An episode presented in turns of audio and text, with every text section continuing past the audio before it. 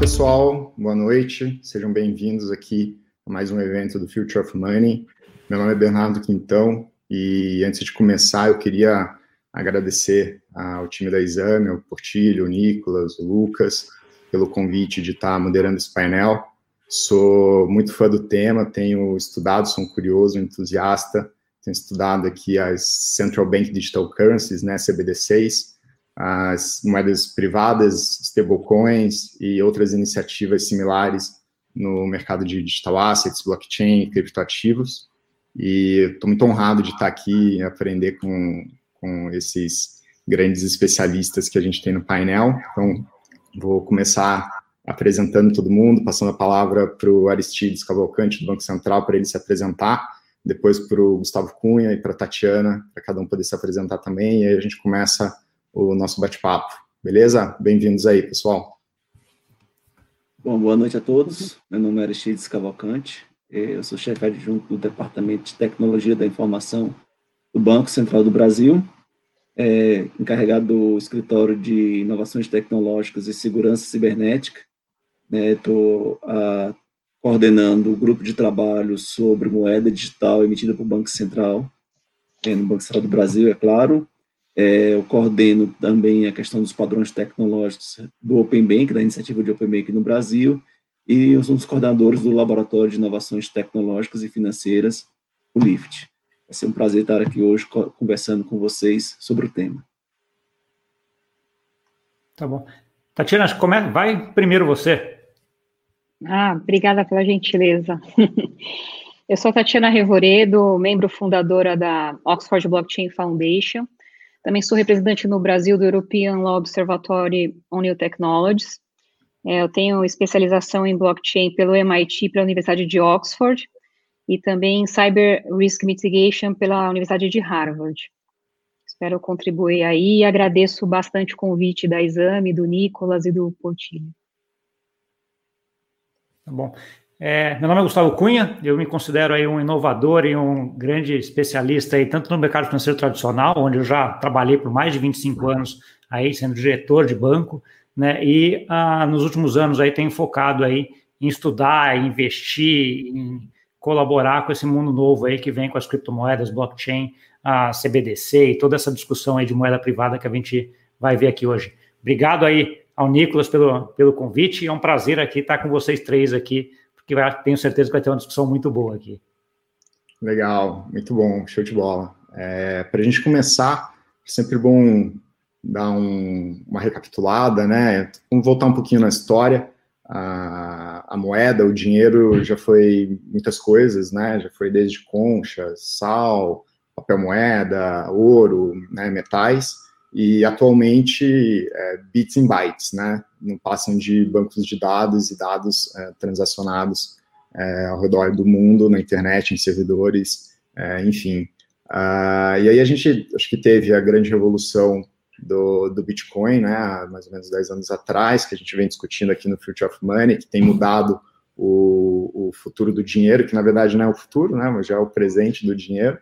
E acho que com, como uma reação é, até a, a, ao que vem acontecendo, né, dessa revolução dos criptoativos, do que a gente chama de blockchain, DLTs, né, moedas distribuídas, moedas privadas, etc., uh, ah, surgiram aí nos últimos anos as CBDCs, né, Central Bank Digital Currency, e acho que o, o, o, Banco Central Brasileiro aqui vem há pelo menos dois anos, né, Aristides, é, fal falando sobre o tema, estudando sobre o tema, e recentemente a gente vê aí o nosso presidente do Bacen, Roberto Campos Neto, é, falando bastante, né, bem, bem entusiasmado e bem animado com as possibilidades. Então, queria passar a bola para vocês, para vocês poderem explicar um pouco para a gente o que, que é uma CBDC e contar um pouquinho já dos casos de uso, por que, que surgiu, a gente começar a, a, o nosso bate-papo aqui pelo, pela, pelo nível mais básico para a gente nivelar todo mundo. Pode ser? Claro, vamos lá. Gustavo, já que você foi o último, pode começar. Vou inverter agora. Boa.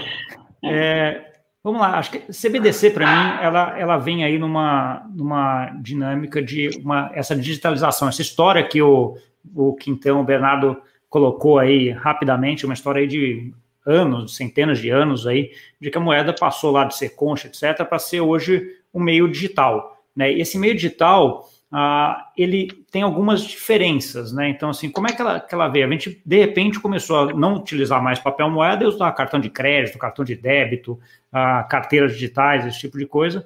Mas, assim, até questão de, sei lá, alguns anos atrás, uns 5, 6 anos, você ainda não via os bancos centrais ainda com a preocupação em relação à digitalização da moeda. Essa preocupação era muito mais dos entes privados. Né? Então, assim, os bancos estavam digitalizando as moedas deles, né? e a gente tinha as contas bancárias e transacionava, mandava TED para cá, TED para lá, fechava a cama. Então, era uma coisa mais, assim, mais era regulamentada pelos bancos centrais, mas era feita pelas entidades privadas. Até que veio aí é, um ente de, que não é de banco, na metade do ano passado, mais ou menos, e que falou: ó, eu vou criar aqui uma stablecoin, onde eu vou ah, colocar aqui no meio digital uma moeda que vai ser um para um com uma cesta de moedas, né? E eu vou negociar isso na minha plataforma. Essa entidade era nada mais do, nada menos do que uma entidade que tinha como líder o Facebook, né? A Libra, que a gente viu aí ah, no ano passado. E aí toda essa cadeia de estudos de digitalização de moeda que os bancos centrais estavam olhando, olharam para isso e falaram: opa, eu tenho aí um desses big players, né, dessas big techs, querendo ter uma stablecoin ou fazendo essa moeda transacionar no, no, circuito dela, né, como é que vai ficar a minha moeda? Que ela não é digital ainda, porque ainda não é totalmente digital, porque ela depende aí dos bancos, etc., para fazer. E aí começou uma discussão em relação a. Esquentou a discussão, não que ela começou, ela já vinha existindo, esquentou a discussão dos bancos centrais e falou, cara, nós vamos agora digitalizar nossa moeda também. Né? E aí ela começa na Ásia ela já tá, já estava mais avançada, a gente depois entra até um pouquinho nisso, né? China lá, a própria Suécia e tal. Ah, eu acho que é um pouco dessa história que vem, ela tem implicações econômicas, acho que a gente vai abordar isso aqui bastante grande, né? É muito diferente você ter uma, uma moeda, uma stablecoin privada, né? uma moeda privada, como hoje é a moeda dos bancos, ou como seria a Libra, e uma moeda digital feita pelo Banco Central, né? Você tem aí, depende da arquitetura, uma mudança em termos de economia e de como é que vai ser a atuação do Banco Central grande. Tá? Mas, de modo geral, acho que é um pouco isso aí, contando rapidamente o que, que é essa história e como é que a gente chega nessa discussão hoje dessa digitalização da moeda feita pelos bancos centrais, né? que é uma coisa que já vinha, mas que, ah, eu costumo dizer assim, assim como a pandemia acelerou tudo que é digital, a Libra acabou acelerando toda essa discussão de CBDC junto aos bancos centrais. Né? Então, acho que é mais ou menos essa ideia que a gente tá? E a gente chega nesse momento que a gente está hoje. Perfeito. É, se alguém mais quiser complementar, mas eu vou puxar uma pergunta aqui é só... do Ricardo Menezes. É, ele pergunta para a gente como ficaram as criptomoedas versus CBDCs. Então, acho que é legal a gente tentar tocar no, nos pontos de diferenças. Né? Quais são as diferenças de um Bitcoin, por exemplo, por uma CBDC? Se quiser complementar o, o, a pergunta do Ricardo aqui, Tatiana, fica à vontade. É, eu só acho legal mencionar que um, um componente mais importante que eu entendo é que o sistema de é, que a, CBDC é um sistema de pagamento acoplado à carteira digital. Se eu tiver errada, o Aristides me corrija, mas pelo menos é o que eu tenho observado aí é, na maioria do, das discussões que eu tenho participado interna internacionalmente, inclusive com membros do FMI e do BIS recentemente. E eu acho interessante a gente também colocar aqui com relação à CBDC, é que muitos países que estão querendo né, é, emitir suas CBDCs, estão em, a maioria dos países está em pesquisa, né, 80% dos países já tem, é, já estão em pesquisa ou projetos de CBDC. Ah, três coisas que eu acho que é interessante a gente analisar é, é que eles buscam, em grande parte, reduzir a influência do dólar, né, do sistema é, do dólar como sistema vigente monetário no mundo e também reduzir a dependência da economia é, dos Estados Unidos.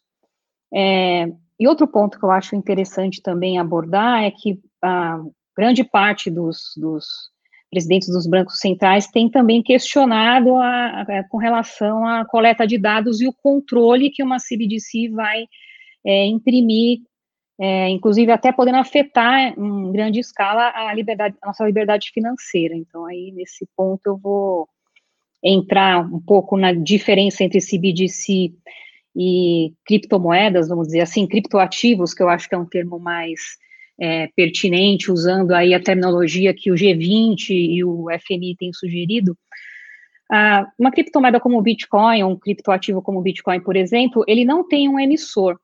A confiança um, em um Bitcoin está no próprio sistema, é, na matemática, nos algoritmos, e aí ela se diferencia num CBDC, onde o emissor seria é, o Banco Central, no caso de um CBDC simples, ou no caso de um CBDC sintético, é, seria ah, um emissor, um banco privado, mas obviamente com fiscalização do Banco Central. É, então, acho que seria basicamente essa a diferença. Bom, tentar aqui fazer. Maravilha, legal. É, vou, vou, passar a bola para você, Aristides, já trazendo um pouco do, do tema para o Brasil. É, a gente tem aí né, o grupo de estudos que você está liderando sobre, sobre CBDCs. É, você quer compartilhar um pouco com a gente como é que foi é, a estruturação desse grupo, o que, que vocês estão discutindo lá dentro, o que, que é importante para vocês do ponto de vista né, de Banco Central, é, de melhorar a tecnologia pensando na população, né, pensando no uso aí do, do brasileiro que nem não necessariamente está é, tá a par tecnologicamente, como eu sei que é a maioria do, do nosso público aqui, nem sempre o, o público representa né, a, a, população como um todo. Mas fica à vontade, então, para a gente começar a falar do, do projeto brasileiro. Ah, vou, dar, vou, passar um panorama aqui de, algumas, de alguns pontos falar pelo Gustavo e pela Tatiana. É, primeiramente, assim, no Banco Central do Brasil, a gente vem estudando esse, esse tema há um tempo. É, se vocês até observarem, forem no Google, no site do banco, nós temos um primeiro artigo publicado por dois colegas, o Aldenho e o Bruno, de 2018, falando desse primeiro artigo, é, é Currency in Digital Area, que é falar um pouco dessa ideia do, da CBDC. Então, antes mesmo do Libra, nós já vimos acompanhando o tema. E, e, o que é uma CBDC? Uma CBDC, na verdade, uma moeda emitida pelo Banco Central, é um crédito que você tem diretamente pelo, pelo Banco Central. Alguém colocou aqui uma pergunta: ah, qual a diferença do meu dinheiro na conta corrente? Na conta corrente, é um crédito que você tem perante o banco. E, claro, parte desse, desse depósito que você faz no banco, o banco recolhe ao Banco Central sobre a forma de compulsório, e parte o banco usa para emprestar para fazer operações de crédito. É, e até essa é a principal diferença. Ah, então minha garantia que eu tenho lá depositado, e se o banco quebrar? Você hoje, por exemplo, tem instrumentos como o Fundo Garantidor de Crédito, que até 250 mil reais por instituição e por um bilhão em termos globais financeiros está amparado qualquer depósito é, em conta corrente. E aí, pegando um gancho do, de uma polêmica, aproveitar com o que a Tatiana colocou, do, do sobre as, as, as, moedas híbridas, as CBDCs híbridas, que alguns falam, que é um conceito que eu um paper do FMI, que é, você tem um depósito em banco, em banco que é 100% lastreado é, no Banco Central, 100% lastreado no Banco Central, isso seria um tipo de CBDC. E isso surgiu numa discussão que nós participávamos no fórum do World Economic Forum, que tinha algumas pessoas do FMI na época, porque quando a gente começou a falar, por exemplo, das nossas instituições de pagamento, que 100% dos depósitos numa instituição de pagamento são lastreados em títulos públicos. E até como, como esse conceito ainda é um pouco etéreo, o, um, paper recente do BIS falou até bem assim, olha, CBDC híbrida não é CBDC. CBDC para nós, e nós entendemos uma CBDC como um crédito direto do, do, da, do detentor perante o Banco Central. Então, assim, até essas questões conceituais ainda estão se formando. Pois bem, é, e quando nós começamos esse estudo, nós estávamos, nós estávamos no momento que nós estávamos, o grande desafio era a questão do paga, da digitalização do pagamento de varejo, das, dessa economia. E, e ao discutir e ao em vários estudos, nós observamos o quê? Que a população, a demanda da população, que é nosso enfoque, é eu quero um instrumento de pagamento barato, rápido, acessível, seguro. Para a população, era indiferente se era uma CBDC, um outro modelo. Ele, não, ele, assim, queria saber o que estava por trás, ele queria saber ter instrumento à mão. E foi, nesse, paramente nesse tempo, o tempo do estudos relativos ao PIX, então, nós eu discuti, nós discutimos a questão do modelo e o modelo era centralizado. Se você observar historicamente, até em 2019, durante esse processo do PIX, nós promovendo alguns fóruns, debates, que é justamente, por exemplo, a utilização ou não de tecnologias como DLT, blockchain, para algumas partes, parte de liquidação. E que nós observamos na época, porque o modelo de negócio era um modelo que nós observamos mais eficiente, seria centralizado no Banco Central. Então, não fazia sentido, na época, utilizar uma tecnologia descentralizada. Então, foi assim que o PIX foi constituído. E, Aristides, qual é a razão, então, do Banco Central estar começando, neste, assim, nesses meses, o grupo de estudo relacionado ao tema? Porque nós estamos começando a olhar além. O Banco Central tem sempre uma preocupação, um olhar para o futuro. Na, né, semana passada, entrou o PIX em funcionamento, no, no último dia 16. É, nós já estamos tendo algo próximo de 2 milhões de transações por dia, é, a cada dia, que a gente tem a expectativa de que a, isso vai ser internalizado e vai ser um detentor, vai ser um, um potencializador dessa transformação digital na nossa economia, mas nós temos um, um, um dever de estar olhando mais à frente. Que ganhos um eventual CBDC pode trazer adicionalmente às questões de pagamento de varejo? É isso que nós estamos utilizando. E se você observar, para alguns bancos centrais, as discussões deles estão muito ainda focadas nessa questão de pagamento de varejo, ou seja, como as pessoas podem pagar de forma rápida, barata, segura as suas transações do dia a dia. Para isso aí a gente lançou o Pix. O que a gente acredita é que uma CBDC ela deve vir algo para complementar, para permitir o desenvolvimento de novos modelos de negócios de forma mais fácil e ágil através deste novo instrumento, que é uma moeda digital emitida por Banco Central. E aí, Aristides, só aproveitar para comentar uma coisa. É interessante esse teu ponto, porque assim, quando a gente coloca isso a nível mundial, você tem uma diferença muito grande entre níveis de maturidade do sistema financeiro e níveis de tecnicidade de sistemas financeiros de vários países. Né, o Brasil é tido aí em, tudo, não só a gente brasileiro fala, mas quando você vê nos fóruns mundiais, é tido como um dos mais avançados nessa parte de sistemas financeiros, de controle, de agilidade do sistema financeiro né? Desde lá do TED, quando a gente implementou o TED, né, que já era uma coisa super revolucionária, até o que você está fazendo hoje em relação a isso, e esses estudos que você está tá fazendo. Então, assim, é importante também ter essa ideia de que, assim, a CBDC, ela não vai ser implementada em todos os países do mundo ao mesmo tempo. Né? Então, assim, para alguns países ela vai fazer sentido mais rápido, para alguns não. Então, o que a gente já vê hoje, por exemplo, é a China já implementando né, um DCEP, já fazendo testes lá com uma CBDC, a gente já vê países que nem a Suécia também já ah, fazendo, já em fase de teste com algumas coisas, tem alguns países menores ali da, da parte ah, Bermudas, a parte ali da, do Caribe já também fazendo testes em relação a isso, né, mas de países grandes, acho que a gente cita ah, em geral esses dois. Acho que o, o legal aqui é que ah, é estar tá estudando e tá vendo, porque esse negócio é aquele negócio que acontece muito rápido, né? E se olhar assim, da, do meu ponto de vista, a CBDC, ou a digitalização da moeda, ela tem, tem dois lugares que ela afeta muito. Um é meio de pagamento, que é um pouco do que você comentou, né? O Pix, voto Pix, ali resolve muito a parte de meio de pagamento, deixa o meio de pagamento mais ágil e mais fácil e tal. E a outra é para transações entre países. Né? Então, assim, câmbio, etc. Então, assim, quando você vê a digitalização da moeda, acho que são dois, esses dois pontos aí que vão ser bastante importantes para a gente olhar para frente. No caso do Brasil, em sistema de pagamento externo, ele já tem um muito eficiente, né? E o Pix vem para melhorar e deixar ele mais eficiente ainda, né? Ah, para mim, caso a gente fosse implementar no Brasil, seria uma coisa hoje olhando muito mais esse mercado ah, externo. E aí vem esse ponto, né? Se todos os países começam a, a criar suas CBDCs, né? De, depende da arquitetura que for criada, você também acaba tendo que ir para uma CBDC até para negociar e entrar nesse mundo aí globalizado, né? É, falando da arquitetura, assim, nessa nem só da arquitetura, mas até os modelos são distintos. Por exemplo, nós tivemos a oportunidade de conversar com pessoas do Banco Central Chinês. Muitas pessoas ainda pensam que a moeda é, da, da China, né, o DCEP, ele é um é DCEP, né? Ele usa um, um blockchain. Não, ele não usa blockchain. Ele é uma, é uma, técnica de criptografia que estão fazendo parceria com operadores de telefonia, chip, é um, é um negócio, tá? E, e as operações são mandadas em back-end para o Banco Central da China, é diferente. Já se você olha, por exemplo, o recente caso do, do, do Camboja, é, é, o Camboja ele fez um lançamento, na realidade, lá, como se fosse mais ou menos parecido com o nosso Pix, é, utilizando a tecnologia Hyperledger, um DLT Hyperledger. A Hora e implementado por um, uma fintech japonesa chamada Soramitsu.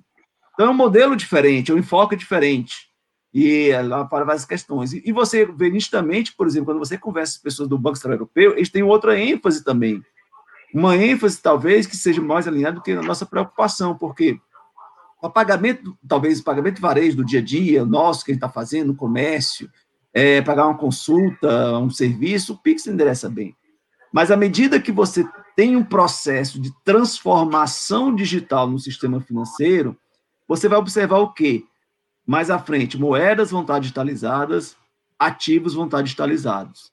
E aí, potencialmente, uma moeda digital pode trazer um ganho de eficiência. Em típicos casos de cross-border payment, como, como o Gustavo falou, que é chamado na literatura muitas vezes de payment versus payments, ou seja, essa troca rápida de moedas de forma digital, que é o, o, a, as remessas internacionais, ou casos de você poder trocar é, a moeda por determinados ativos de forma mais rápida e eficiente, que é o chamado delivery versus payments, que é um conjunto de casos é, de negócios que podem ser é, construídos em cima dessa possibilidade, de forma mais eficiente e de forma mais segura. Eu acho que é interessante Perfeito. abordar. Pode, pode falar, que... Tatiana. Acho que é interessante abordar aí uma questão. Vocês mencionaram, né, que a China já está testando, né, o, a CBDC para varejo, inclusive. É, mas eu, eu vejo o projeto da China como algo a longo prazo. É, mesmo porque, uh, não, não é o caso da China, claro, mas uh, como bem Aristides falou, os enfoques são diferentes. Por exemplo, eu acho que o, o eu vejo, né, na verdade, que o Banco Central Europeu ele tem uma grande preocupação com a privacidade, porque é uma característica da cultura deles ter essa preocupação com a privacidade. Então, você vê aí a Lagarde aí recentemente, 12 de novembro, num evento que estava também o Powell e uh, o, o, o, diretor lá do Bank of England, é, a Lagarde falando que ela, ela afirmando que o CBDC não vai ser um substituto do dinheiro completamente na Europa ela vê mais como uma facilitação para pagamentos internacionais. É, já os Estados Unidos, né, o Powell comentou nesse mesmo evento, é, que eles ainda estão avaliando os méritos de uma CBDC, mesmo porque os Estados Unidos têm uma grande preocupação com a cibersegurança. É, não sei se é de conhecimento aí do grande público, mas os Estados Unidos, eles, eles sofrem ataques diários, ataques entre nações, né, é muito comum aí, é, é, por nações como o Irã, inclusive o sistema bancário americano, ele é muito bombardeado é, por esse, esse cyberataques. Então, uh, o receio até que eu percebo uh, dos Estados Unidos se posicionar com relação a uma emissão é, de CBDC vai muito nesse sentido. Tanto que o Powell foi bem categórico ao afirmar que é, os Estados Unidos, é, não, é, não é provável que os Estados Unidos lançará uma CBDC nos próximos anos. Ele foi categórico em afirmar isso. É, eu acho que só era interessante mencionar esses pontos. Então, eu acho que quando você vai desenvolver uma CBDC, você tem que ter em mente como gerenciar a segurança do sistema de uma CBDC, mesmo porque eu acredito que a maioria com certeza vai ser centralizado, né, vai ser uma inovação centralizada, e também é, como criar um sistema resiliente, onde você precisa garantir é, que o pagamento seja acessível para todo mundo, mas também que ele não possa ser atacado uh, por terceiros. Né? É, e aí, Perfeito. E aí, deixa eu. Você quer comentar alguma coisa aqui? Então, não, pode, pode, pode pegar. Eu, eu acho que esses pontos que você comentou são, são interessantes, tá, porque ele toca em dois pontos aqui para mim. Um é como eu estava falando, em vários países do mundo você tem sistemas financeiros diferentes do ponto de vista de tecnicidade, do ponto de vista de coisa. E os Estados Unidos, por mais que seja a nação mais desenvolvida do mundo hoje, na parte financeira ela deixa um pouco a desejar. Né? Então, por exemplo, o que a gente já tem de PIX, de pagamento instantâneo, é um projeto que o Fed está lá fazendo para 2023 ou 2024, que eles vão implementar pagamento instantâneo nos Estados Unidos. Né? Muita gente paga coisa com cheque lá ainda. Né? Quem já morou, já teve algum contato, sabe como é que você faz as contas. Então, assim, em termos de sistema financeiro, eles estão um pouquinho atrasados ah, em relação a isso. Outro ponto que você tocou que eu acho que é interessante é um pouco essa parte de extinção do papel moeda. Né? Então, assim, a CBDC viria para acabar com o papel moeda, a gente vai acabar com o dinheiro. Né? Essas discussões são muito grandes. Aí eu vou pegar o exemplo da Suécia, que é um dos países que tem a maior digitalização na moeda, né? mais de 98% dos pagamentos lá são feitos por meio eletrônico. Você tem vários lugares que nem aceitam mais papel moeda, né? porque é o trabalho de gerenciar esse papel moeda. Né? Ah, mesmo lá, ah, já, tem, já tem claro a ideia de que você não vai extinguir o papel moeda totalmente.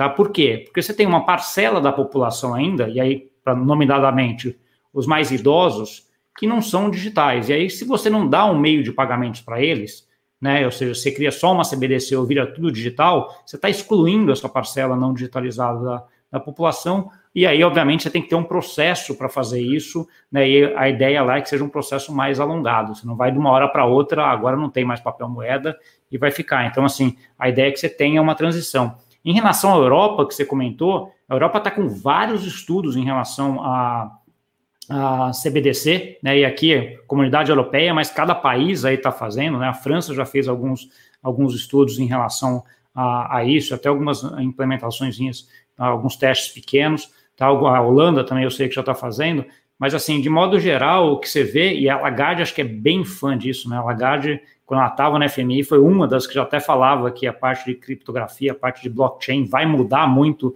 o sistema financeiro, né? Ela entende muito, uh, muito disso, né? Eles estão com vários grupos de estudo, né? A ideia é que no primeiro trimestre do ano que vem aí já tenha uma ideia de como é que vai uh, ser definida essa, essa ideia de uh, digitalização do euro, né? Se vai para uma CBDC ou não. Né? Acho que pegando o ponto do Aristides também, isso aqui precisa ser blockchain, precisa ser DLT, não obrigatoriamente. Né? Você pode usar uma outra tecnologia para isso. Né? Então, todo mundo tem aquela associação criptomoedas, Central Bank Digital Currency. Né? Se criptomoedas usa blockchain, Central Bank Digital Currency também é blockchain. Não, não obrigatoriamente. Você tem várias arquiteturas e várias tecnologias que você pode usar ah, nisso daqui. Né? Mas ah, eu acho que o que é interessante quando a gente vai olhar uma CBDC aqui também é essa, ah, esse poder que ela tem de se fazer muitas coisas e muitas das coisas que a gente nem imagina hoje nessa moeda programável, nessa moeda do Banco Central programável aqui, como o Aristides comentou, ela resolve muitas coisas, né? Então, assim, desde aquela ideia de quando você está. Ah, você vai comprar um carro no mercado secundário de, de, de, uma pessoa, né?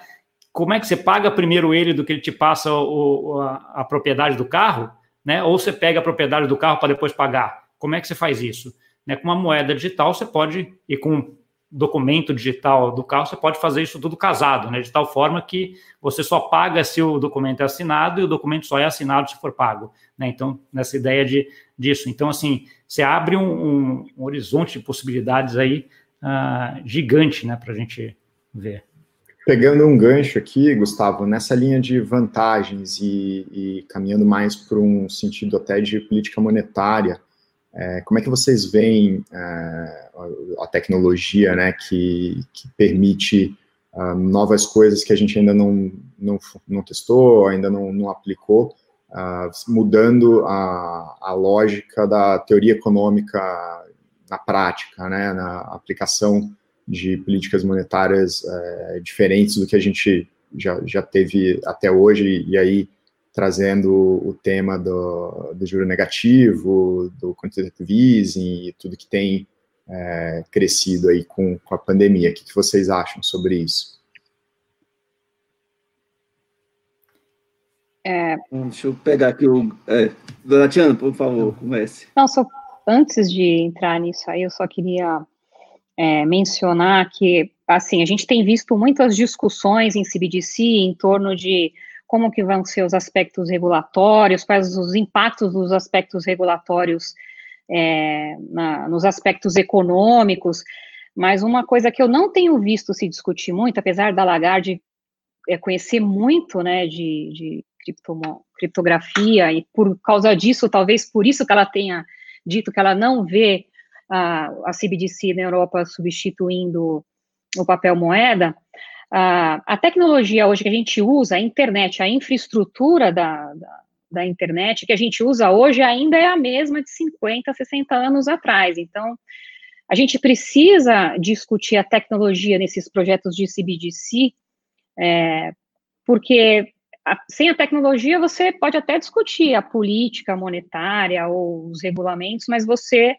tem que saber fazer uma pesquisa mais criteriosa no aspecto técnico. E a gente não tem hoje no mundo, em muitos bancos centrais, não estou me referindo ao Banco Central do Brasil, que eu sei que tem um LIFT, né, um laboratório de inovação muito avançado, até é, desenvolvendo aí a FINID, né, a identidade digital em blockchain junto com o CPQD, mas a maioria dos bancos centrais, eles não têm especialistas especializados em criptografia, que é essencial para a privacidade, e em redes distribuídas. E outro ponto que eu queria colocar também é que a gente está caminhando para uma internet descentralizada. A Web3 vai ser uma internet completamente descentralizada, então é, eu não sei se os bancos centrais também não deveriam estar discutindo é, por que não usar um protocolo de internet é, global, né? Só uma provocação aí.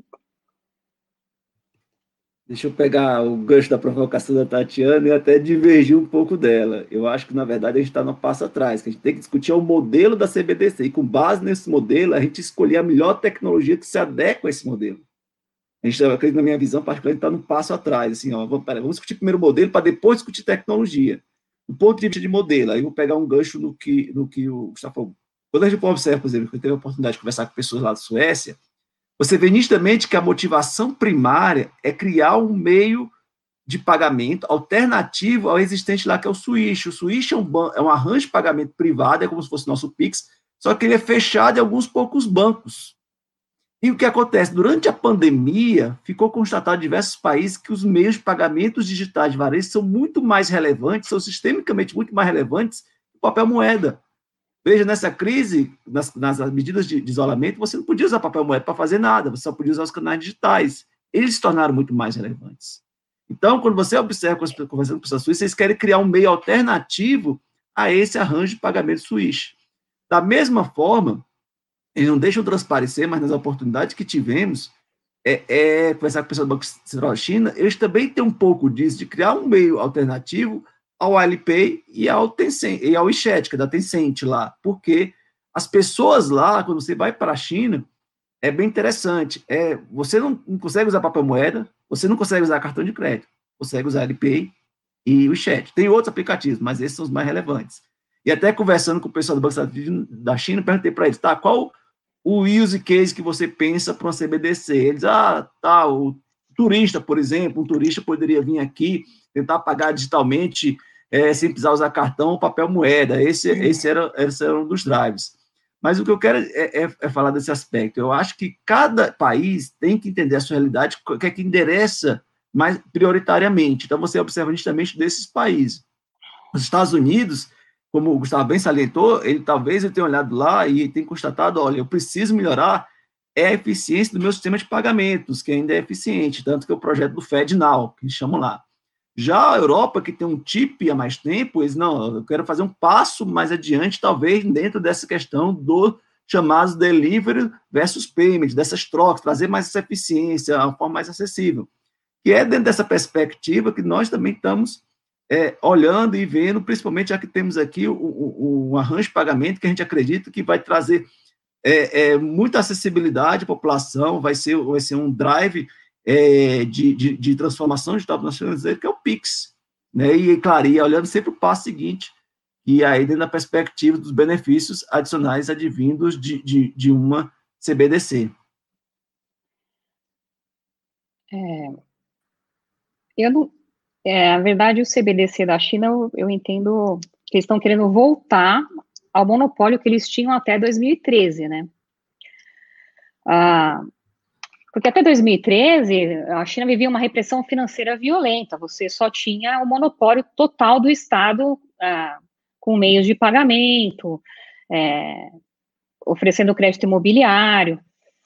Depois de 2013, quando ingressou ah, as empresas é, de tecnologia, você acabou tendo até uma certa concorrência com os bancos estatais, maior diversidade de crédito para a população da China. Mas, e paralelamente a isso, também é, surgiu o Bitcoin né, na China, com grande peso, tanto que ela foi, ela se sentiu bastante incomodada, ela viu o Bitcoin como uma grande ameaça né, ao governo chinês, e inclusive banindo, baniu as exchanges de criptomoedas do, é, da China, apesar de que isso não acabou não é, impactando muito o mercado, porque o pessoal começou a negociar a Bitcoin nos países vizinhos.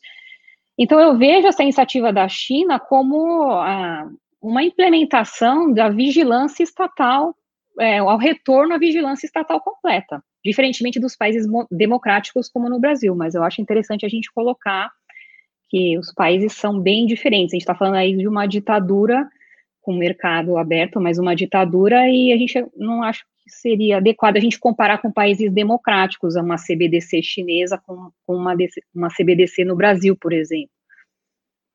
Legal, acho que você está tocando num tema que é super relevante, né, Tatiana? Que a gente tem é, visto bastante críticas aí, até o Elton no, no chat aqui comentou, é, que é a questão da privacidade, né? Como você bem vem apresentando.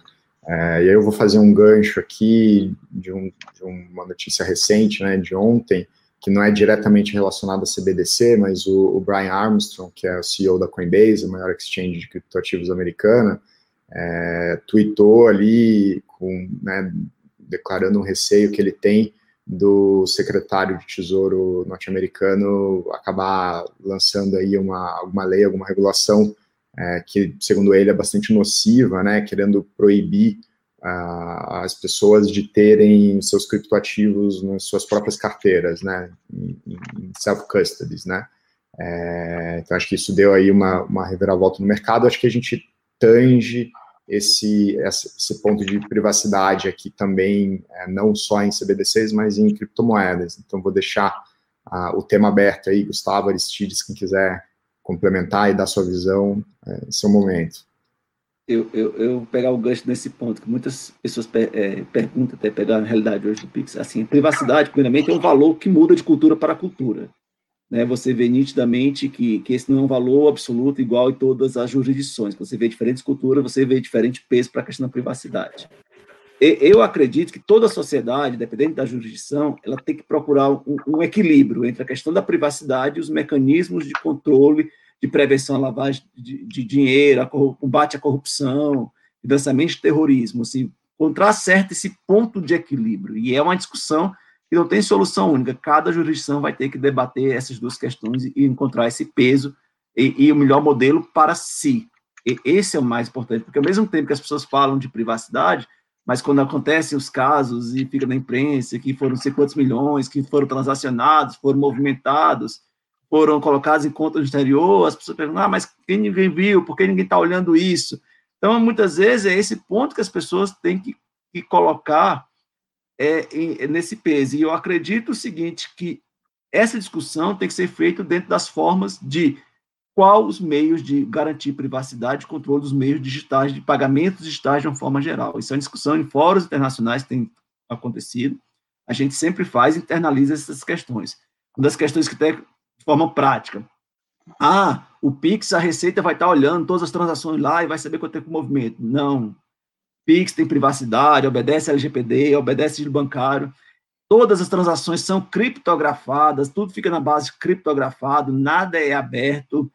E, e eventualmente, para ter acesso, é só perante processo, devido processo judicial, é, para ser seguido, porque esse é o padrão equilíbrio que a gente discutiu para o Brasil no momento. Então, não, o, o que a gente, assim, pessoal, ah, a forma do Banco Central controlar a vida da população, não, a gente não, não quer saber disso, a gente quer oferecer um bom serviço.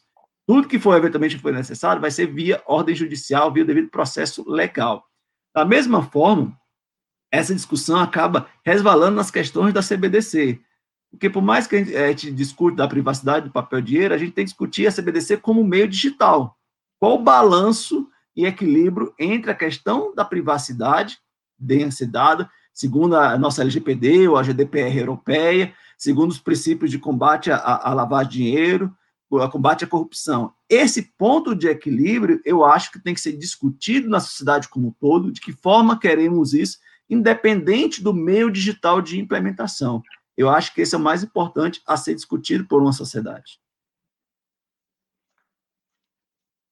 Pô, acho que eu concordo aí em gênero, número e grau com o que o Aristides falou. Acho que essa parte de privacidade não é um bem absoluto, né? Assim, você tem discussão de sociedade para para a sociedade e cada sociedade vai ter seu, o seu ponto. Né? Eu costumo dizer assim, de que, vamos supor que a Libra fosse implementada pelo Facebook lá, o Facebook teria todos os dados nossos na transação dessa moeda. É assim, quando a gente sai de uma moeda que é feita no campo, no campo assim, no papel moeda, que é transacionado, que você não tem controle sobre onde ele é transacionado, né, sobre onde aquele papel moeda vai andar, no meio digital você tem esse controle de uma forma ou de outra. Né? Então, se a gente vai pegar assim o, o, que é muito falado, o Bitcoin, por exemplo, mesmo assim você consegue fazer o track. Você não sabe quem é o dono daquela sopa de letrinha, que é aquela conta que está transacionando, mas você sabe de que sopa de letrinha saiu de uma para outra. Então, assim, a, esse tracking e essa discussão entre até que ponto essa privacidade vai ser, até que ponto essa moeda vai ser feita pela né, esse, esse controle, essa tracking dessa, dessa moeda vai ser feito por uma entidade privada ou por uma entidade pública. Né? Eu sou solidário de que eu preferia muito mais um banco central controlando isso daqui do que uma entidade privada como uma cinco das big techs. Né? O Facebook controlando toda a minha vida financeira e eventualmente me oferecendo coisas que são menos reguladas, né? Ou seja, sobre uma jurisprudência mais folgada do que os bancos centrais aí teriam que o Banco Central, querendo ou não, ele é um ente público, né? Ele vai ter ali ah, toda a motivação para ajudar aquela sociedade o Facebook já depende, né? Ou seja, as big techs, isso não é tão claro uh, ah, para mim. Por outro lado, tem pessoas que não concordam, que acham que é melhor isso aí estar tá, com uma empresa privada que vai usar aquele dado da melhor forma possível para ela do que com uma empresa pública. Né? Então, assim, acho que isso é uma discussão uh, muito válida, mas acho que o ponto que, que o Aristides comentou, que acho que é muito importante, é isso, privacidade ela não é um bem absoluto. Né? Assim, cada sociedade lida com ele de uma forma diferente. É, Maravilha. Vai, vai lá, Tatiana. Eu acho que a gente tem que, antes de partir para uma CBDC, a gente deveria ter uma discussão, por exemplo, se moedas digitais elas podem infringir direitos financeiros e econômicos, que tem total relação com a liberdade financeira e privacidade. A gente não tem uma noção de direitos fundamentais financeiros e econômicos, por exemplo, no direitos humanos da ONU, Declaração de Direitos Humanos da ONU, ou no na obra de Locke. Mas o que, basicamente o que eu estou querendo dizer aqui é que eu estou falando de direito de acesso a um, a um sistema financeiro aberto e funcional, ou seja, que permita aos cidadãos terem uma defesa contra os ativos chamados inseguros, que são aqueles ativos que estão sujeitos à hiperinflação, como acontece na Venezuela, ou uma alta volatilidade da moeda. É, a gente sabe que tem vários países no mundo, obviamente que graças a Deus no Brasil a gente não vive mais o cenário da hiperinflação, mas que muitos países violam os direitos das pessoas, a liberdade financeira das pessoas, é, com, controle, a, com controle de capital, controle de preço, racionamento, limite de retirada é, no banco, a, com crise de liquidez. Se você tiver uma CBDC, onde você não tem uma alternativa ao dinheiro de papel, por exemplo, ou a uma criptomoeda como o Bitcoin, por exemplo, como os cidadãos vão se defender nesses países com, que têm péssimas moedas ou países que entraram em colapso? 4 milhões da, da, da população do mundo ela, ele, é, está sob é, uma ditadura. É, dos, não sei atualmente, são 7 bilhões, 8 bilhões de pessoas, mas mais da metade da população do mundo, ela está sob ditadura. Então, como que a gente vai conseguir é, responsabilizar governos autoritários em ditadura que implantarem uma CBDC, por exemplo. E mesmo nas democracias, é, seria necessário uma enorme diligência ah, para se defender aí de, uma, ah, total, uma total vigilância estatal. E aí eu estou colocando é, esses pontos porque a gente vai estar tá mudando como a CBDC de parâmetro, a gente vai estar tá migrando é, de um, de, um, de um padrão onde a sociedade, ok, vamos recolher impostos para financiar o Estado, a gente vai estar saindo disso para ir para um sistema de total vigilância estatal. É, obviamente que os funcionários do Banco Central do Brasil são excelentes é, pessoas, meu pai, inclusive, é um ex-funcionário do Banco Central, posso dizer, com conhecimento de causa, que são pessoas comprometidas com o país, é, muito profissionais, como acredito que o Aristides já tenha visto, é também, mas os governos mudam. Uh, e, os, e no Brasil tem corrupção. E quem, diri, quem diz que daqui a alguns anos a gente vai estar tá vivendo uma democracia ainda? Então, eu acho que esses, essas discussões devem ser ah, abordadas por toda a sociedade e não é, chegar e implantar uma CBDC sem considerar um debate bem ah, amplo sobre o assunto. É, concordo também, Tatiana. Eu acho que isso é a forma como todos os bancos centrais e todas as sociedades democráticas do mundo estão fazendo. Né? Ninguém chega e fala assim, a partir de amanhã virou CBDC para todo mundo. Não. Né? Você tem uma discussão aí da arquitetura da CBDC e essa discussão é feita junto com com a sociedade, né? Então, por isso, essa implementação até faseada que está sendo feita e com muito cuidado por conta de todas as mudanças que a CBDC pode eventualmente uh, trazer. É uma coisa que está clara para mim, que a gente não pode negar, que essa digitalização da moeda, ela está acontecendo de forma muito rápida. Ela vai acontecer em praticamente todos os países. O Brasil ainda tem muita coisa de meio de pagamento no Brasil que ainda é feito com papel moeda, mas já é vamos dizer assim, uma coisa dentre esses grandes países do mundo, uma coisa que claramente está tá em queda, né? É uma tendência clara. A pandemia deu uma acelerada nisso muito. Né? Então, assim, a moeda vai ser digital. O que a gente discute aqui é um pouco quem que vai ter o controle sobre essa moeda digital? Ela vai ser uma moeda digital privada? Os bancos vão emitir essa moeda digital para ser, pra, vão continuar emitindo essa moeda digital, né? E vai ser via eles? Ou o Banco Central vai fazer isso? Né? E todas as implicações que isso ah, vai acontecer, seja por segurança, seja por arquitetura, isso, tudo isso que a gente está tá falando. Mas, assim, de qualquer forma, para mim, ah, são discussões importantes da gente ter, mas, assim, o caminho, para mim, está dado. A gente está indo para uma digitalização da moeda em todos os lugares. Acho que para adicionar um pouco de cor aqui, antes de você falar, Aristides, é, eu estava lendo essa semana um relatório aí da, da Mastercard, é, de América Latina, né, e, e me chamou muito é, três, três dados bem legais aí que me chamam muita atenção. Ah, o primeiro é de que o número de desbancarizados caiu de 73% aí durante a pandemia, aí durante os últimos quatro, cinco meses. É, ou, ou, seja, traz, trazendo em número isso, na América Latina são 40 milhões de pessoas que estão se bancarizando né, no, nesse período de pandemia.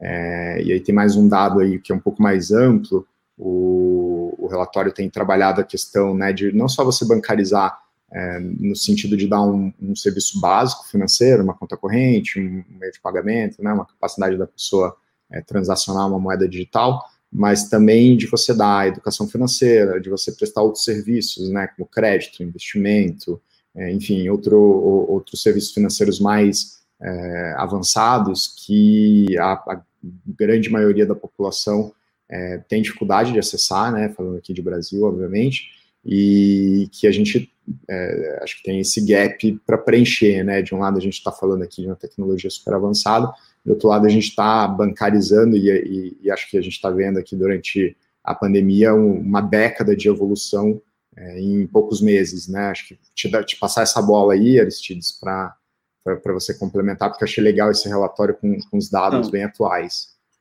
vou pegar os dois ganchos aí da primeira questão do controle estatal para depois passar para a questão da, da, da, inclusão financeira. Eu acho que numa situação, como a Tatiana falou, de, de, de, uma ditadura, eu me preocupo mais do que com a liberdade financeira, um passo atrás, é a liberdade de expressão, a liberdade da, das minorias, porque é a liberdade de discordar das propostas que eventualmente são feitas. Porque em alguns países que houveram ditadura, já houveram falta da liberdade financeira, mesmo com papel moeda.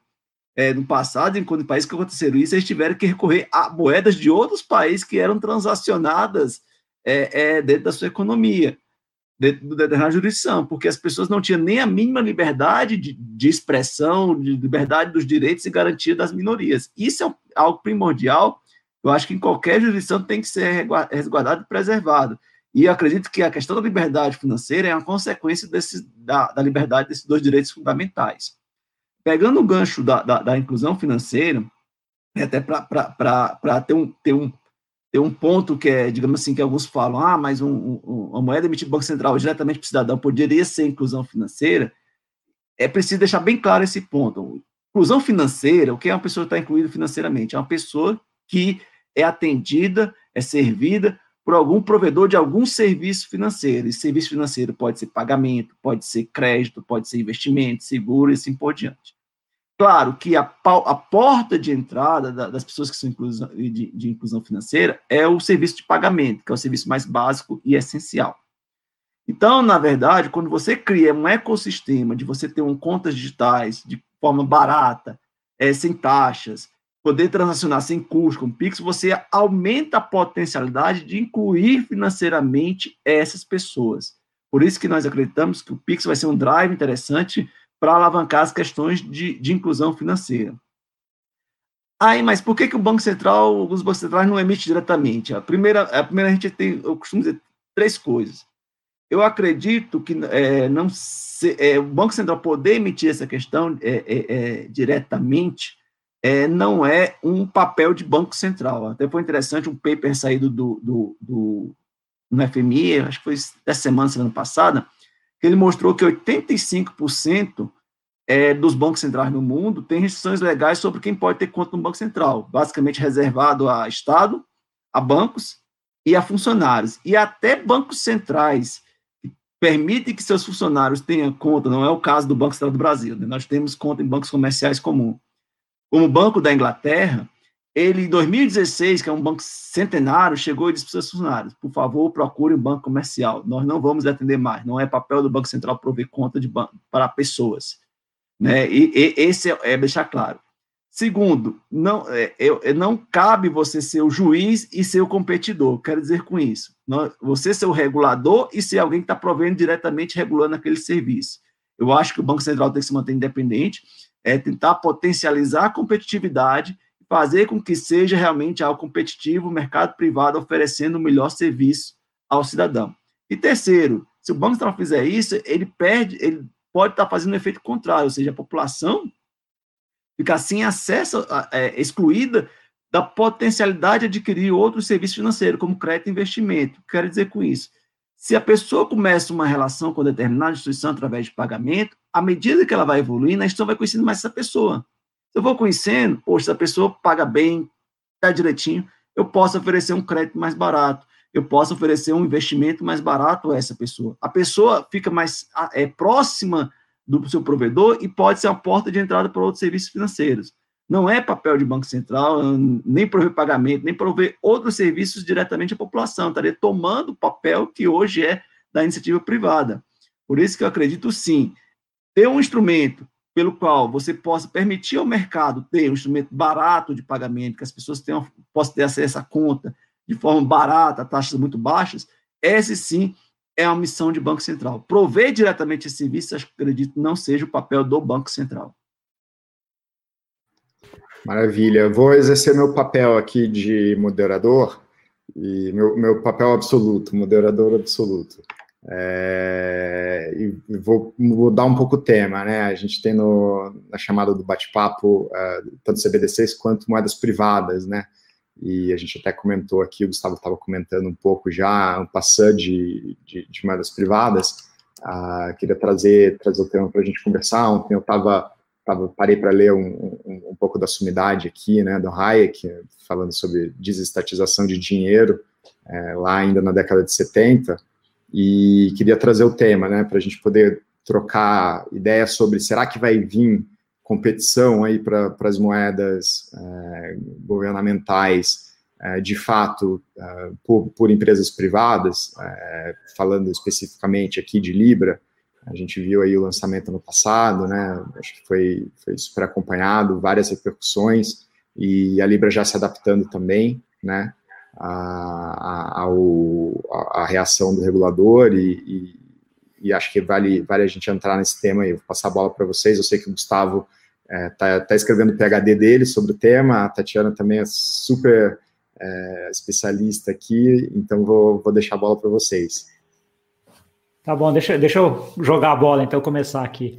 É, eu acho assim, acho que a, a digitalização da moeda ela vai acontecer de alguma forma, como, de certa forma, ela está acontecendo de forma mais devagar pelos bancos centrais, né, seja por todas as preocupações macroeconômicas, de arquitetura aí, que acho que a gente colocou bem aqui, a, a, os agentes privados começaram a fazer isso, né, a como digitalizar e como tornar, pegar tecnologias e jogar aquela moeda que é transicionada só em determinados lugares, em determinados meio de pagamento para um meio de pagamento global e muito mais fácil, muito mais rápido e eventualmente até programável, né? De tal forma que você consiga uh, fazer coisas como aquele exemplo que eu dei ali de comprar o carro e pagar uh, com dinheiro e saber e pagar com meio digital e, e as duas operações acontecerem simultaneamente. Então, assim, uh, o que eu vejo é que você está tendo, de certa forma, uma certa competição, uma competição no sentido bom aqui da palavra, entre os bancos centrais, né, que estão aí tem, vendo digitalizar essa sua moeda, mas aí com toda essa preocupação que, que a gente já colocou aqui,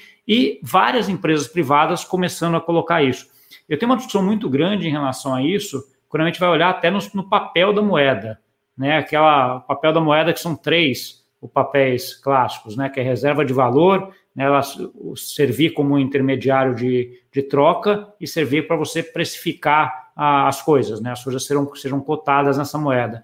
Eu não sei se para frente a gente vai ter exatamente as moedas fazendo exatamente essas três coisas juntas. Né? Talvez a gente tenha, tenha algumas mais eficientes, seja privadas ou públicas, para fazer essa, essa, essa transação, tá? Ah, seja uma ou outra que vai ser uma de reserva de valor, que eventualmente vai ser melhor. Então, se você pode ter uma divisão e não ter que ter as três propriedades exatamente na mesma moeda. Uma outra discussão que eu jogo aqui é que hoje a gente já tem um mundo muito mais globalizado, tecnologias muito mais globalizadas, e as moedas dos governos são atreladas ainda a áreas geográficas, né? seja países, seja, ah, no caso da Europa, aqui, o, o grupo europeu. Né? Mas, assim, ah, precisa ser atrelado à área geográfica isso ou não? Né? Ou a gente pode começar a ter uma moeda, uma área geográfica menor ainda do que do que um país. Né? Então, acho que todas essas discussões, quando a gente fala de moeda, entra um pouco nessa discussão entre moeda pública, né, atrelada a uma região, alguma uh, algum território, e moeda privada que eventualmente não precisa ser atrelado a um território. E aí a discussão de regulamentação e a discussão jurídica, que aí é uma discussão enorme em relação a isso.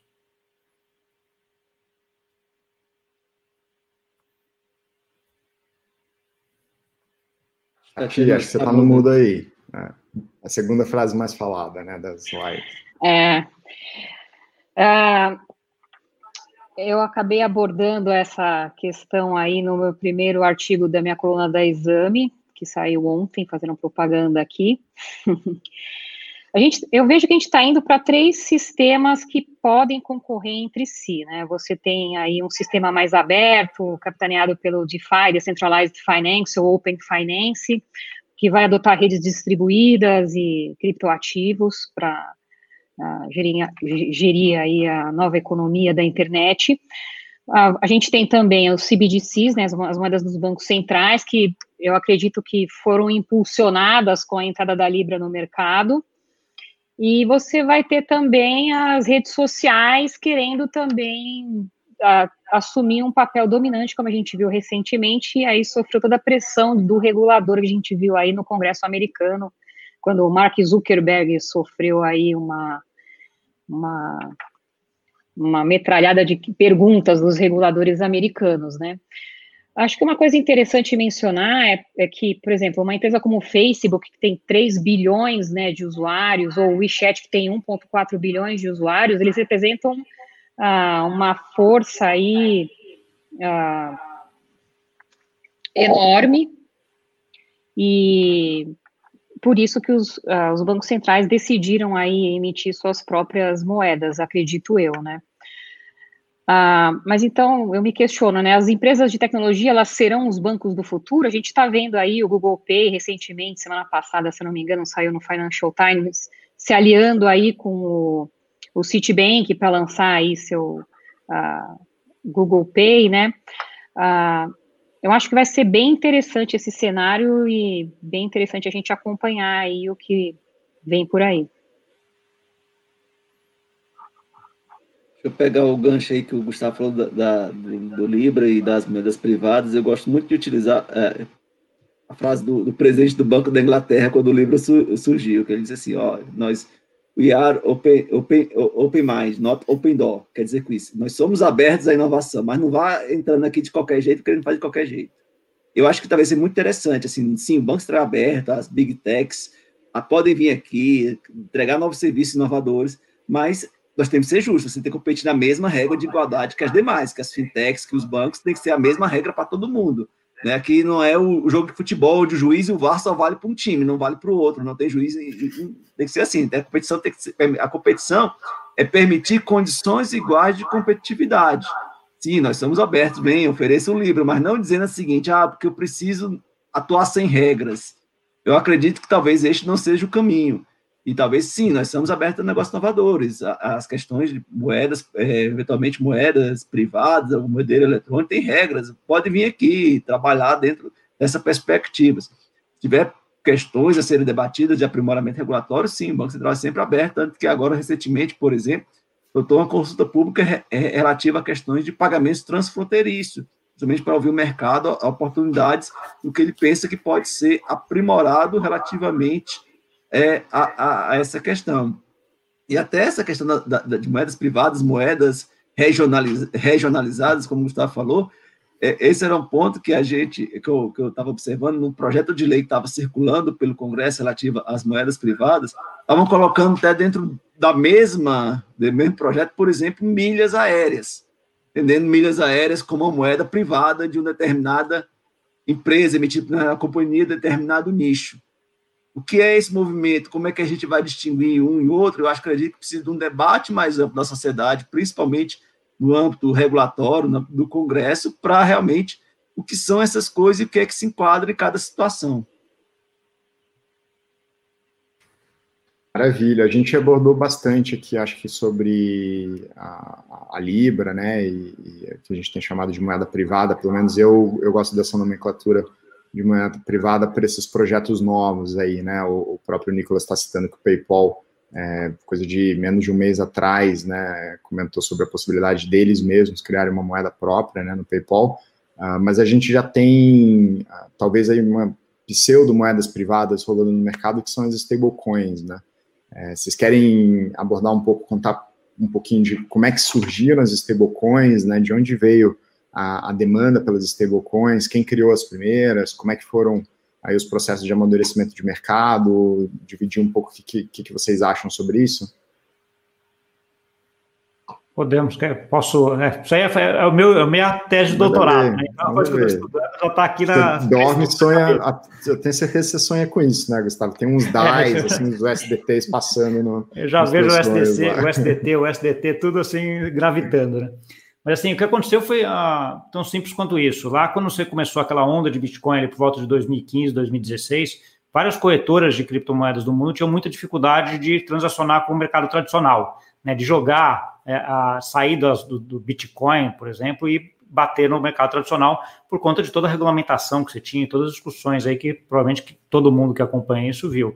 Aí, o que, que eles decidiram fazer? Eles falaram, pô, vamos criar um token, né, que ele é igual um dólar, né, só que no campo digital. Então, eu coloco, lá um bilhão de dólares num cofre e emito um token que é um para um com aquele um bilhão. Emito um bilhão de tokens para um bilhão de dólares e eu transaciono tudo em relação a esse token aqui, né? E todo Bitcoin vai com esse token. Quando eu tenho alguma coisa, eu bato no mercado financeiro tradicional para uh, zerar, caso seja necessário. Mas grande parte das transações ficam sendo feitas todas nessa, nessa rede aqui, onde eu tenho o SDT, o Tether, por exemplo, que é esse primeiro, contra o Bitcoin, contra o Ether, contra tudo, e fica tudo no mundo cripto com uma regulação, sem regulação, né, sem regulação do mercado tradicional. E aí surgiu essa primeira, que é o Tether, que hoje ainda é a maior, né, o Tether já tem mais de 12 bilhões de dólares ah, emitido, está em crescimento grande, né? Só que aí você começou a ter discussão em relação à governança e como é que é a melhor forma de fazer isso. Aí você foi surgindo várias outras moedas com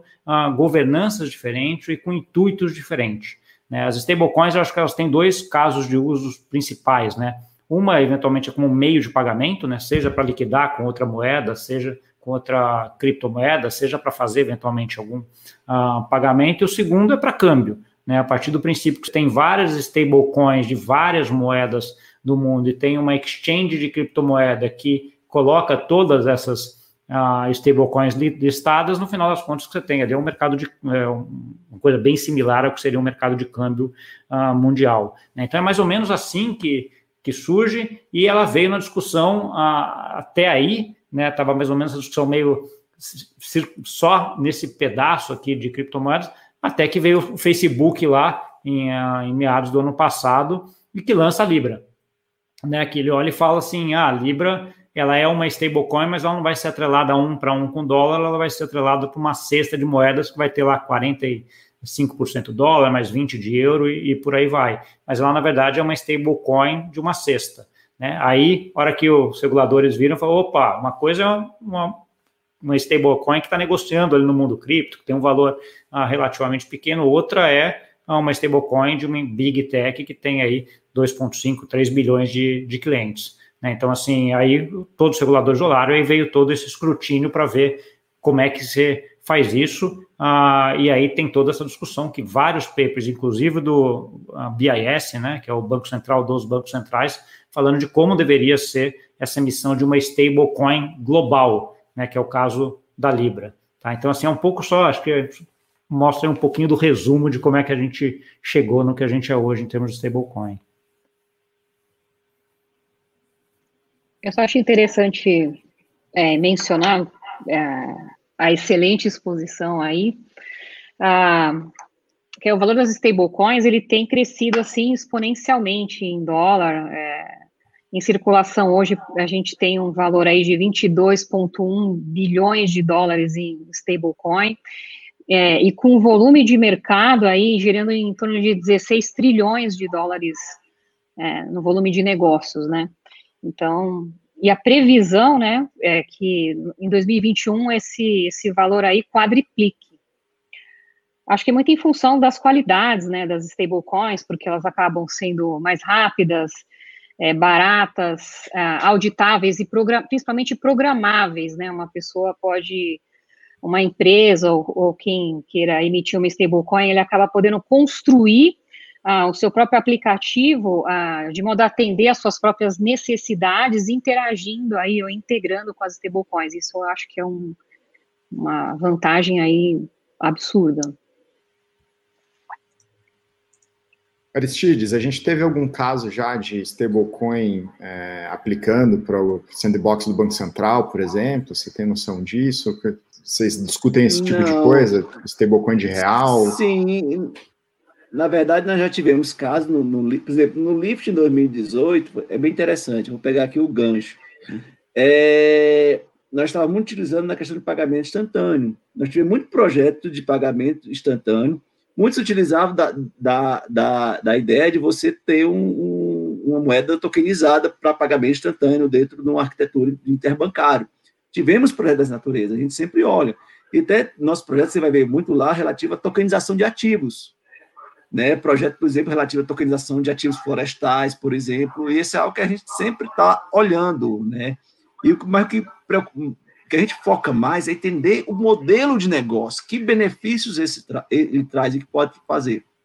Por exemplo, estava estudando muito bem a questão de stablecoin, e a questão da Libra, e, e a gente, e, e, no mundo, no, no, no, os bancos não negam isso, há uma certa é, oportunidade de melhoria de eficiência para pagamentos transfronteiriços entre as diferentes jurisdições, seja por razões, por exemplo, de volatilidade, como já que é o mercado 24 por 7, aqui a gente está de noite, mas na China já está de manhã, já está funcionando. Como é que eu faço esse pagamento daqui para lá e lá para cá, nesse ecossistema 24 por 7, de forma rápida, barata, eficiente? Então, muitas vezes, a, a, essas ditas chamadas de stablecoin ali, têm tentado focar essa questão nesse mundo global de trazer é, é, é, essa eficiência para pagamento transfronteiriço. E isso é um, é, é, eu acredito que seja um, de, um dever que cada banco central tem que fazer na, na, ok, na sua jurisdição, mas principalmente também discutir com outros bancos centrais, como a gente pode é, melhorar a eficiência desse pagamento transfronteiriço, propiciando esses valores para o cidadão. Eu, eu acredito muito, assim, eu pessoalmente como cidadão, assim, eu, eu acredito assim, cara, eu consigo fazer de forma rápida, barata, eficiente, tá? Se é com stablecoin, se é de outra forma, eu, eu confesso, como cidadão, pouco me interessa, pouco se isso vai me trazer os valores que eu realmente estou procurando, se eventualmente eu quero fazer um pagamento transfronteiriço.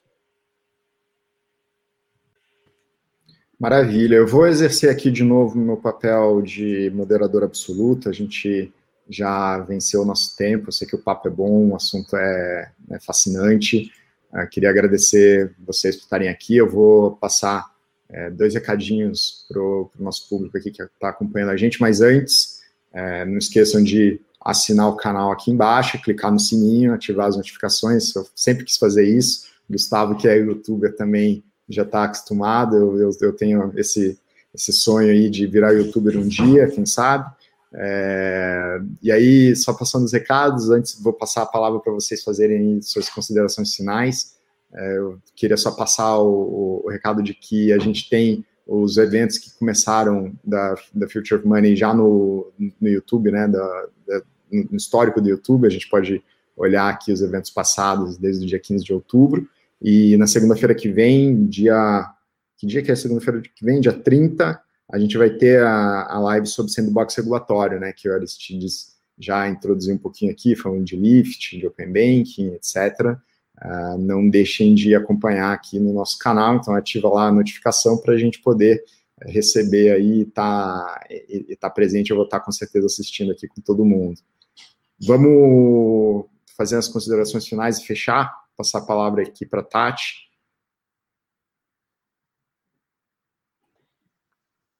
Bom, primeiro agradecer aí ao Gustavo Aristides pelo excelente debate e também a Exame, ao Nicolas e a você, Bernardo, pela excelente moderação.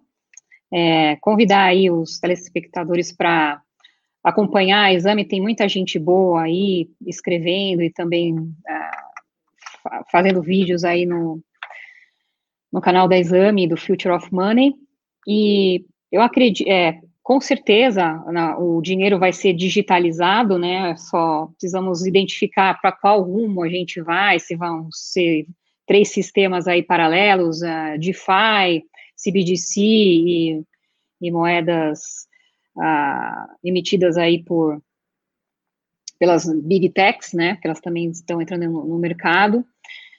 E acho que a população precisa é, se educar o mais rápido possível. É, é, ótimo esse canal como exame, porque ele possibilita aí a educação das pessoas de uma maneira fácil, rápida e bastante clara.